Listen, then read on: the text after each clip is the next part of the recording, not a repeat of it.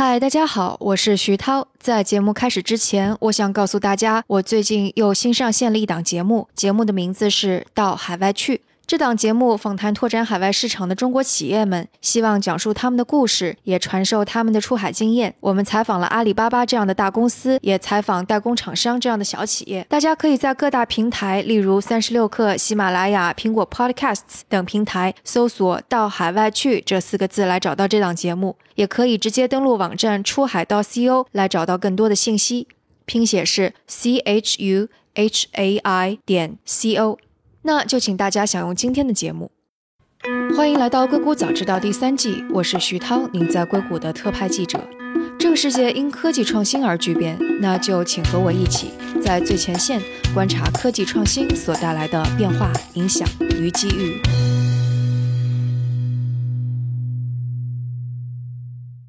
今天和我们坐在一起的是硅谷著名的风险投资人 Hans，他是风险投资公司纪元资本 GGV 的合伙人，中文名字是童世豪。Hello Hans，欢迎做客硅谷早知道。哎，你们好。过去几周，可能 VC 行业是发生了一件事情，大家还是蛮惊讶的，那就是 Anderson Horowitz，也就是我们通常说的 A 十六 Z，他提交了一个申请，要将自己的公司注册为 RIA，也就是 Registered Investment Advisor，注册投资顾问。Hans，对于您而言，这是一个比较意外的变动吗？呃，说实话，其实没有。呃，美国这次大部分的做高科技的记者们，呃，我觉得 overreact 了，呃，反应过于激烈，因为他们很多人还蛮年轻。并不知道说十几年前，比如像红杉和一些或是 Excel 这种希望有做 public investment、做 hedge fund 投资的这样子的 VC 都要做 RIA。其实我们自己 GGV 五年前也考虑过，后来决定说放弃，至少目前为止放弃做 public 投资，所以呢，我们就没有注册成 RIA。其实，在硅谷这个例子还不少。嗯，所以最早开始做的是哪家 VC 公司？不记得了。那像老虎基金、Tiger Global 也有，所以呢，这个其实是蛮蛮平常的，蛮平常的。对，只是在硅谷的 technology 的这些记者们相对来讲比较年轻。并不知道之前发生的一些事情，嗯哼，所以为什么其他有背后的原因？比方说 VC 行业发生了一些大的背景，使得他们必须要去进行一个转变。我觉得不不是说 VC，我觉得 VC 行业没什么大的问题需要转变，然后做成这样子。我想 Andreessen 可能对于做这个 public 投资，还有买 blockchain 一些事情可能有兴趣，所以呢，变成 RA 的话呢，相对来讲比较方便做这样子的投资。只是这样子而已。呃，对于真正本身 VC，其实这个行业一点影响都没有，一点影响都没有，一点影响都没有。OK，我我每隔一年都会听到很多人问我 VC 是不是有问题啦？这个市场会不会太热啊？或者太冷了，冬天了你怎么办啊？呃，我我不知道为什么大家对 VC 的这个行业那么的好奇跟不了解。但是呢，很多呃不只是国内的这个记者，就连美国的记者呃也问这样子的问题。我不是太理解，但是呢，常听到类似这样子的问题。嗯哼，所以当他们做了这个转变之后，他们还可以再进行像之前的风险投资。所以，这个 RA。的本身的内容就是说，当你有这个身份以后呢，你个人就不能再买这个上市的股票，你个人就不能够再买各种的 crypto 的这个货币，你就必须全部通过公司来处理了。所以这是对自己个人的一些这个限制。也就是说，你为什么会注意做这样子限制呢？因为你认为你公司在做这方面的投资，不管是 public 二级市场的投资，或者是虚拟货币的投资，会增加了，所以呢，你就放弃个人能够做这些投资的权利了。这个是这个 RIA 主要的变化。嗯哼，所以当初你们在决定说到底要不要做这样子的转变的时候，最大的阻碍你们的障碍是什么？阻碍就我们就觉得呃 V V C 太多事情要做了，我们宁可把中国、美国的这个投资可能通过整个移动互联网的这个市场的成长而迈向东南亚，甚至以后去拉丁美洲或印度的可能性更大。所以我同事傅继勋在东南亚的 Grab 的 B 轮的时候。二零一三年年底、二零一四年年初的时候都做了投资，所以既然我们觉得说中美市场前景不错，同时因为移动互联网的一些这个模式是有普世价值的，所以呢，我们觉得与其做 public 投资，还不如呃把功夫花在做其他地区 VC 投资。所以这是一个选择。嗯，其实我我我关注了一下，呃，如果是去看 VC 的历史，感觉当中有一些变化，其实也还是明显，就不是说完全没有变。就比方说，我记得二零一三年、一四年的时候，是很多大的投比较 A 轮之后、B 轮之后，都开始建立一些小的天使轮或者是种子轮的去投过去。然后之后又出现了，比方说那种超级基金，因为要跟软银去对抗，所以这里边是跟这变化都不是太大。呃，因为每个人角度不同嘛，像 GGV 一开始的时候可能做的是中晚期的项目、中期的项目多一点，现在早期项目也做了。啊，我们的 Discovery 基金是从种子轮 A 轮就可以开始投资了。然后呢，我们现在也做 Pre IPO 的投资，之前是很少做的，所以我们越往前越往后。然后呢，还除了中国、美国以外，也做拉丁美洲、东南亚和印度，所以。看你的角度，如果你认为说，哎呀，VC 应该就是 focus 在一个地区做某一个时期的投资，呃，早期或中期或晚期，但是呢，相对来讲是某一个地区的，那可能觉得我们做的太多了。如果你跟着中国移动互联网的这个模式、这个市场的成长跟经验来看的话呢，哎，其实全球很多新兴的市场都可以向中国接近，学到很多东西。那这样子的话呢，我们出海。呃，我们投当地的创业团队是做类似的模式或者类似的行业的话呢，其实我觉得我们就非常，其实还是非常的 focus。所以呢，完全是看你这个角度视野到底有多广。嗯，所以其实 VC 行业也是在看这个市场到底往哪里变，我也就往哪里变。其实不见得是只是市场而已，除了市场以外呢，还要看人才。为什么会这么讲呢？因为我们这五年来发现呢，这个越来越多的。东南亚的创始人，还有拉丁美洲的创业者，还有印尼的创业团队，越来越会去中国取经，不止来硅谷了，也会去中国，尤其是北京、上海、杭州、深圳。所以呢，他们对于中国的这个市场的了解是越来越多，而且呢，知道说他们之前在自己国家想解决的问题，其实中国之前早就有公司解决过了，或者是正在解决，所以他们希望去中国取经。嗯哼，所以现在我看到中国的一般的 VC 可能。往东南亚转去看了很多，但硅谷这边多吗？硅谷相对来讲还是比较少，为什么呢？因为从硅谷去印度，你要是去 Delhi 的话呢，新德里的话呢，你只有 Air India 直飞十四个五小时半可以到达，做其他任何的航空公司需要二十二到二十五个小时，所以相对来讲呢是比较辛苦的。大部分的硅谷的 VC，除非你是印度裔的，不然的话呢，对于印度的市场相对来讲兴趣比较低。那呃，觉得美国有足够的投资的项目了，很多硅谷的 VC 还不见得愿意飞纽约呢。要么去飞印度的话呢，相对讲是比较挑战是比较高一点的。OK，那国国从国内去印度的话呢，坐飞机几个小时就可以到了，呃，十个小时以内。然后呢，去呃东南亚新加坡的话呢，四到六个小时就可以到了，所以相对来讲距离是比较短的。那您刚刚有提到说，GGV 其实现在很多的重点是在东南亚、印度、拉丁美洲。那啊，GGV 是什么时候开始关注这些市场的？最近几年开始，对于中美以外的市场开始越来越关心，主要是因为我们在一三年的时候就注意到阿里和腾讯积极在海外做投资，然后同时因为那时候我还在小米的董事会上，呃，知道小米积极在从硅谷呃寻找人才加入他们做国际市场，所以在 Hugo 虎哥加入小米的过程当中，我还起了小小的这个作用。同时呢，胡哥加入这个小米之后呢，也在印度找了那个 Manu，那小米现在是印度第一品牌的这个手机。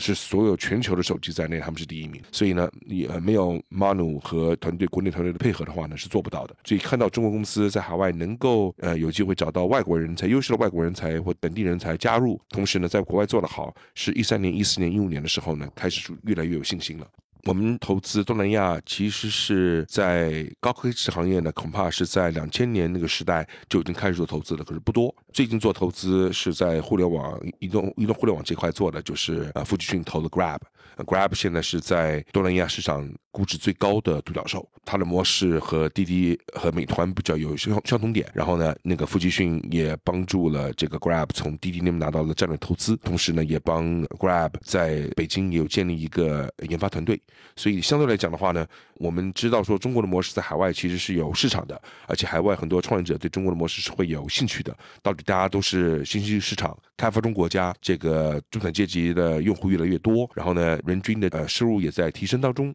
同。时，这个整个社会的环境在变，越来越多的基础投资，不管是电信或者是地下铁等等的，都在发生当中。所以，很多中国的一些城市化的经历过的问题跟机会，在新兴国家当中也会看得到。所以，这个让我们是比较兴奋的。另外，你现在看全球独角兽的数量的话呢，中国通过 CNIC 的这个数据的分享，应该是一百一十三只。然后呢，在美国的话呢，有这个一百五十只，两边的距离正在缩短。同时印度呢有有将近二十多只独角兽，在东南亚和拉丁美洲都还不到十个，所以呢，相对来讲，这三个市场都还有发展的这个空间。那我们第一次从拉丁美洲做投资呢，是去年我代表 GDV 在巴西做了一个单车分享的项目，叫做 Yellow。去年年底的时候呢，今年年初的时候呢，也促进了 Yellow 和墨西哥的 Green 做了一个合并，Green 是 YC 的 portfolio，所以这两个公司加了起来，我们觉得是一加一会大于二。现在是拉丁美洲这个行业的第一名，所以目前为止看，我们在巴西跟拉丁美洲做了一些投资，觉得这个市场还是很有很多的机会的。嗯哼，您观察这些国家、这些地区创业者他们的差别会大吗？还是其实根本就没有太多？呃呃，文化差别多少会有一些，但是呢，相对来讲的话呢，聪明的创业者这几个市场相对讲对中国的模式都很有兴趣，所以他们比如说你要是看东南亚的美团做美团模式的，拉丁美洲做美团模式的，或印度做美团模式的，他们都认识王兴，都认识张旭好，所以相对来讲的话呢，这些人对于国内的市场他是比较了解的，并不是所有人都是这样子，但优秀的创业者都会很积极的去学习，这觉得让我们能够扮演更多的角色。嗯哼，他们更积极的去学中国，而不是美国，是因为可能中国的之前的发展，可能十年、二十年前发展状态跟他们比较类似，是吗？中国其实二十年前恐怕比有些这地方还要落后的，嗯但是呢，现在追上了，发展的更好了，所以呢，相对来讲的话呢，呃，这些国家创业者都知道说中国这二十年来发生了巨大的变化，然后他们觉得现在很多模式对他们来讲呢是有能够起共鸣的。就像刚刚我刚提到的一样，这些国家 GDP 人均的这个收入，比如说在巴西或者拉丁美洲大概是八九千块美元，跟国内是差不多的。然后呢，在那个印尼的话呢是三千块美元，大概像中国两千零五年的时候、零四年的时候类似。印度的话呢是不到两千美元，跟中国九零年代末期的时候是类似的。那这些这些国家都会经历过，开始在经历电商市场的快速崛起，开始经历汽车共享的时代开始崛起，所以他们知道用通过互联网、通过移动支付手段来解决很多问题，弥补线下的不足是非常有道理的。现在就是投资人在这些市场其实竞争没有很激烈，对不对？呃进入 yes and no 我觉得像印度这个市场竞争相对来讲还是比较激烈的，尤其是在种子轮跟 A 轮。那在东南亚的话呢还好，但中国投资者去看这两个市场的数量在增加。然后呢，在拉丁美洲的话呢，好的基金大概做早期投资的大概也有五六家。现在中期的项目，你会看到红杉的影子，会看到呃 A 6 6 Z 的影子，会看到呃软银的影子。所以这些市场，这些新市场也在变化当中，DST、老虎基金在这三个地区都有做投资，所以我觉得我们像我们这种比较聪明的，或者是规模比较大的，或者是全球经验比较多的这个 VC，对于这三个市场的注重率正在快速的提升。嗯哼，所以你们的竞争力在于你们以之前投过很多中国的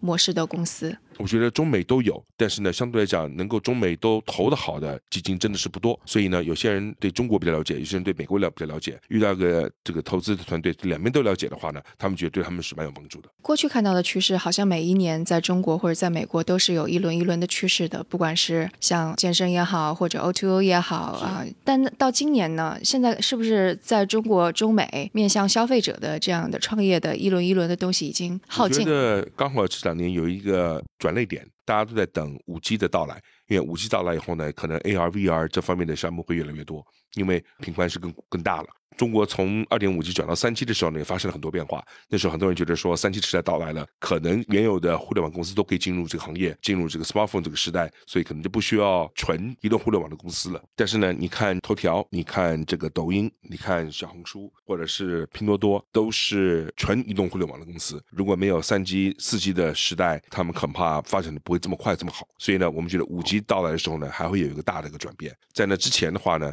我们现在看到更多的项目呢是 B to B to C，就是帮很多中小型企业，大家都有上网、上云呃连线的需求，所以呢，像中国的阿里的零售通，帮很多小店用 SaaS 呃管理它的这个库存跟销售等等，这样子的我们称为 SMB Tech 中小型企业的 Tech 的项目，在中国、在美国，甚至于开发中国家，我们看到的其实是越来越多。嗯哼，就会慢慢越来越多。是 OK 因为大家都有上呃上线联网的这个需求，就会有人也不是每个人自己都能够有足够的这个资金去找一个做 IT 专门做 IT 的人才，专门做 IT 人才也不不见得会在小公司做，所以呢，要是有个 SMB Tech 的这种 SaaS 的服务的话呢，其实很多人很多的中小型企业都是可以用的。嗯哼，之前我们还讨论过说，在中国 to B 的行业现在还没有完全起来，那可能现在就是一个起飞点，也许可以看。我觉得我们很看好 B to B C 这个模式，呃，在国内、在美国，甚至于其他新兴国家，我们觉得都会有机会。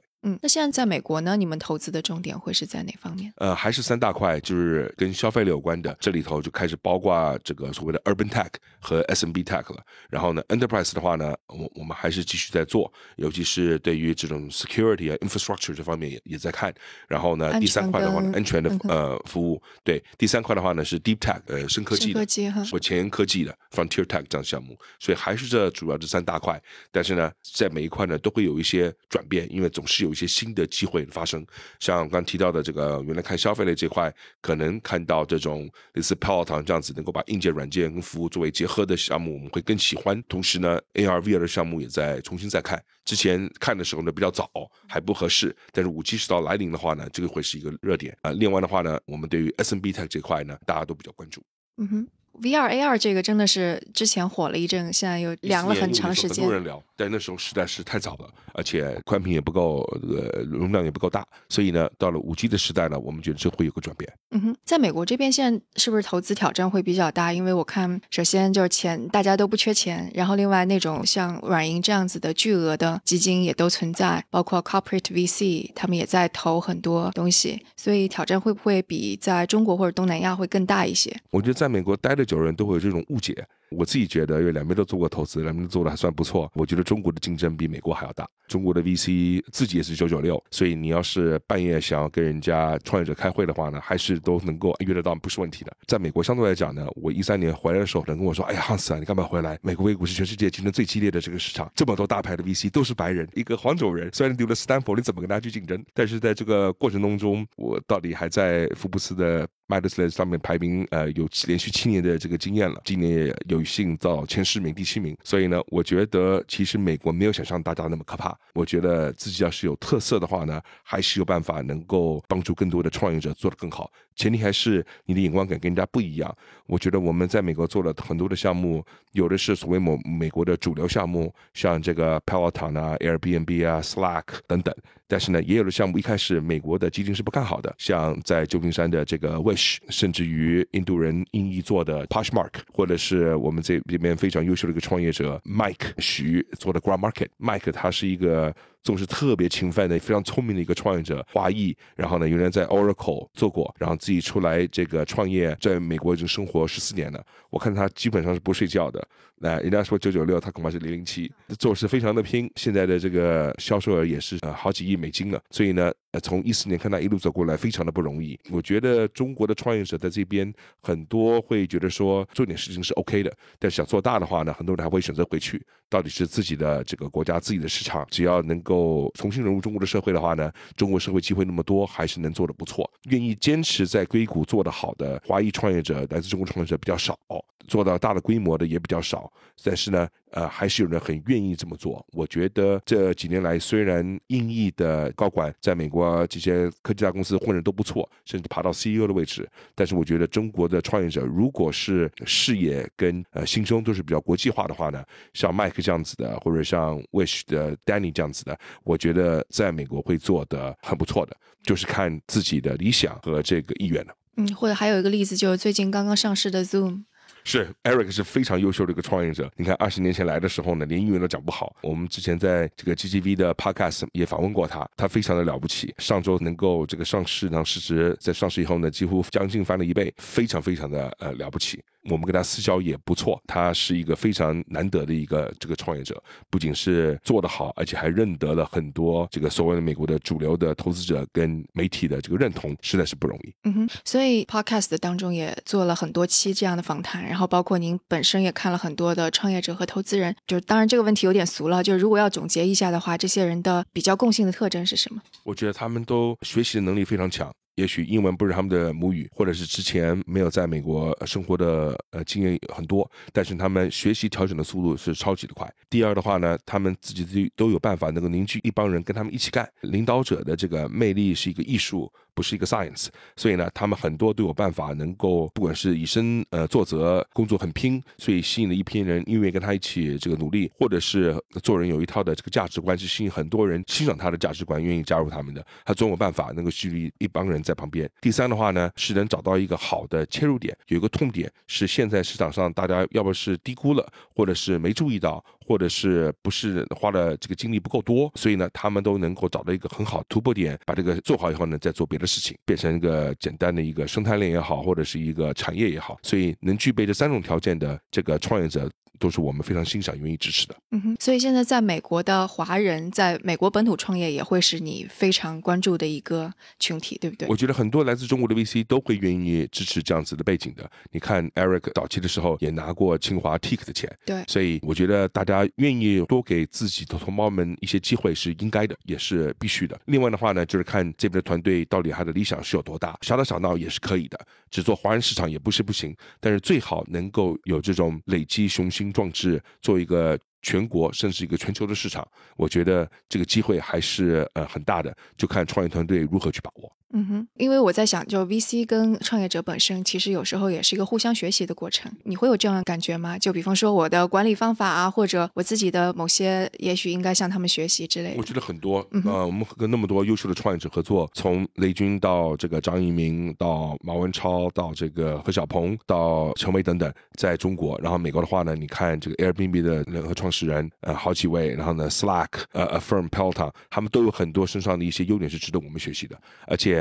他们对于怎么样建团队、怎么管理团队、怎么样用价值观。加上 KPI 能够让团队能够 perform 的更好，我觉得都是非常了不起的。最简单的例子，访问 Eric 就发现，这个人这位创业者不但是脑筋有想法，同时呢温文呃儒雅，非常有儒将的这个呃风范。然后他做事情呢是用软的不是硬的方式，让别人能够了解他的软中是带硬的。然后呢决定呢非常的这个有魄力，但同时呢他会愿意听别人的这个意见，不自己先设这个立场。所以有中国儒家的这种士大夫。的这种风范，我觉得非常难得。能在美国又有儒家的这种风格跟价值观，同时呢又能把美国的事情呃业务干得这么的好，让美国人都很服他，这是件非常了不起的一件事情。真的是让你看到了中美文化非常好的混合。那从那个中国那边举个例子，我觉得中国的市场因为竞争是比较这个残酷的。你看小米在一二年到一四一五年发展的非常好，一五一六年一七年上半年上涨会比较辛苦一些，但是呢又通过了线下开店，加上之前有的小米的生态链的。这个发明，雷总能够把最后的气还带上市，真的是不容易。你看，这个王兴带领这个美团，一开始在做团购的团队里头，他不是前三名，但是呢，不断的努力，也发展了其他的业务。到现在，所有的开发中国家想做跟外卖有关的公司 App，都会向他学习，称他为一个 Super App，什么服务都有，从卖票。到外卖，甚至帮一些商店和餐厅提供 SaaS 服务，管理它内部的这些库存等等，这都是非常了不起的成就。不到十年做出来的事情比 Uber 还多。你要是看中国公司对美国的影响，最容易比较的就是把 Uber 对 Lyft。Lyft 是个传统的硅谷公司，只做一件事情，就是把 ride sharing 做好，汽车分享做好。他也不去其他国家，就只做美国市场。那这样子都能够有一个大概十五到二十个 billion 美元的这样子的估值，一百五十亿到两百亿。所以在美国来讲，已经算是非常成功的。但是呢，旁边一个 Uber 呢，去了这么多不同的市场，不只是美国，而且向中国学习，也做外卖。而且呢，CEO Dara 说，以后 Uber 会是在整个。Transportation 行业里头一个什么服务都能够提供的一个地方，就是说明了，也就是一种 super app，跟美团越来越像。所以呢，没有美团的这个努力跟成就，恐怕 Uber 也不会下那么大决心做这样的事情。我一三年就安排了 Uber 的创始人和董事长 Gary Camp 建了滴滴的这个成为。那时候如果听我的建议，Uber 投资滴滴的话呢，恐怕几千万美金就能够占到现在这个股份的。最后他们花了二十亿美元，然后得到一样的结果，其实是有一点浪费了。我一直跟 Gary 讲，你也是可以把钱省下来，早点在美国做 Uber Eats。你总是想想未来亚马逊和谷歌会不会进入这个市场，所以呢，你早点把这个钱不要浪费在跟。滴滴打价格战或者是补贴做全球的这个 Eats 的 Uber Eats 的发展的话呢，其实效果 ROI 会更好。那事后过了几年，他们也证明这个方法其实是更适合他们。所以我觉得中美两边，呃，中国不只是在之前像十几年前一样抄美国的这个模式，相反，中国有很多的创新是美国的公司聪明的创业者会去借鉴和学习了。两边要是能够互相分享、共享一些这种经验的话呢，其实对两边的创业者都是好事。嗯，那到现在这个阶段，可能中国的无论是滴滴、美团，可能都在处在一种比较艰难的状态，有有需要反思或者需要改正的地方吗？我觉得那个像滴滴一些顺风车啊之类的一些发生的一些事情，他们是值得自己考虑下步要怎么做才能把服务做得更好，同时呢，对于司机的管理要更高的提升。但他们也很清楚知道说这个事情要做一个有效的处理是花更多时间的，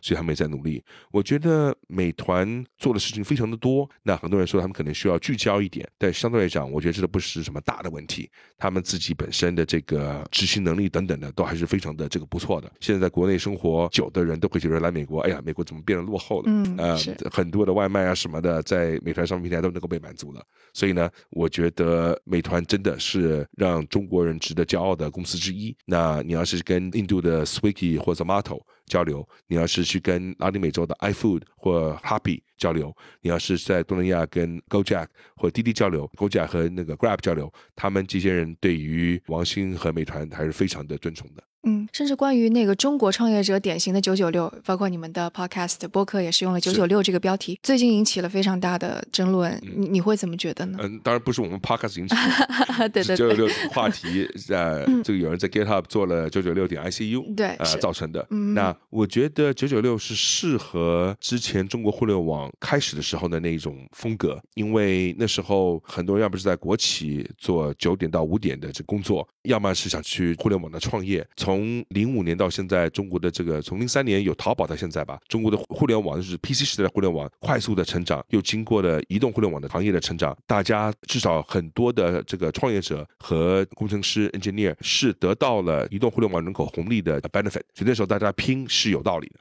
那现在中国的经济是在缓慢当中，然后呢，高科技公司彼此竞争也是越来越激烈。如果还是九九六的话呢，甚至强制变成九九六的话呢，对于很多人其实不见得合适的。所以呢，需要更有弹性，做一些这个调整，更注意员工的健康，我是完全是可以理解，而且我们都支持的。但是呢，不可否认的，这不是一件中国的事情。你要是看全球的话呢，你拿华尔街来讲，斯坦福大学毕业，跟我现在我学弟学妹妹妹们从斯坦福毕业去华尔街工作时间一周也是九十个小时左右的，而且薪水其实没有很高，consulting 呢时间也很长。所以呢，其实。这不是一个中国的情况，很多外国人鄙视这个事情，或者把别人说中国还是很落后，我觉得是自己本身的问题。因为美国真正拼的这个创业者，或者是在华尔街工作的，或者在 consulting 工作的，很多人的时间也是很长的。美国硅谷有种感觉说，work smart 跟 work hard 两个是。mutually exclusive，但是呢，其实在中国我们看到例子，其他地方也看到例子，包括硅谷在内，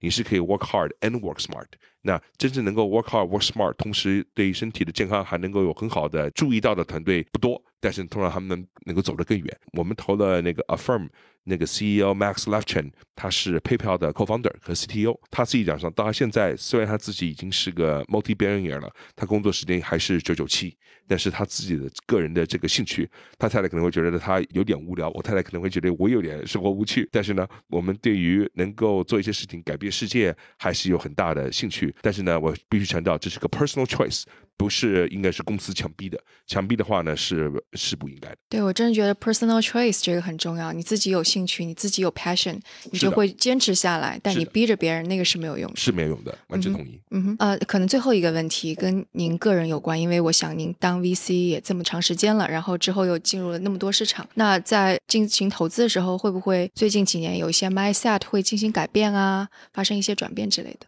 我觉得很明显的就是全球的政治是越来越 localized，甚至以国家为中心。因为虽然整个互联网全球化或者经济全球化造就了一批 top one percent、five percent、ten percent 的崛起，但是呢，贫富的分配呢没有办法做到非常的平均。所以呢，很多的国家你会看到越来越多人，政治家甚至于政客会希望能够更接地气、更去注意大众用户的或者公民的一些这个诉求。相对来讲的话呢，移动互联网的一些模式跟做法呢，越来越全球化。中国的模式、硅谷的模式、全球的创业者，不只是我们刚提到的拉丁美洲，还有东南亚或者印度的创业者，包括在中东、非洲的创业者也都在学习。所以，可能你横着切的话呢，是有贫富的这个差距，这个问题是要解决。的，但是呢，纵的切的话呢，你就会发现，其实很多的创业者在全球都是非常的类似的。未来的话呢，我们希望能够帮助更多优秀创业者去完成他的梦想和做一些事情，能够改变这个社会。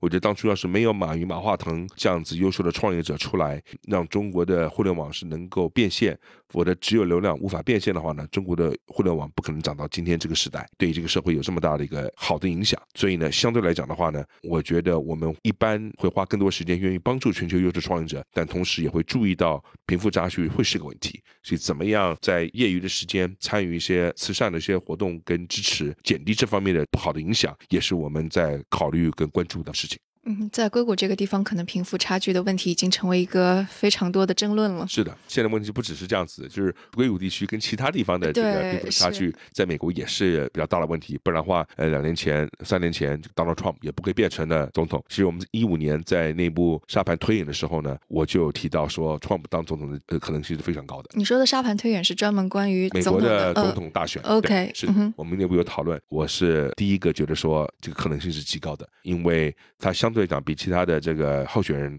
更了解美国所谓白色中间的大众的这种选民的呃失落，所以呢，他对下一步该怎么走，也许他的方法是大家会有质疑的，但是呢，他走的这个方向呢，会让在美国有很多的选民会愿意支持他的。嗯，马上下一届总统选举又要到来了，是的，所以进行沙盘推演了吗？啊，还没有，但是呢，川普做连任的可能性其实还不小。嗯哼。好，那非常感谢 Hans 带来了这么多的 insights，这么多的嗯非常好的观点。谢谢你，徐涛。好多谢。OK，那我们下次有机会再聊。好。大家如果有什么想要讨论的，请给我们留言，或者在读者群中进行讨论。如果觉得节目对您有启发，也请转发给您一两位朋友们，或者在各种音频平台上给我们点赞打分。当然，我还有两档音频节目，一档是已经播出了两年多的《声东击西》，一档是新上线的《到海外去》。多谢大家支持和关注，那我们下次节目再见。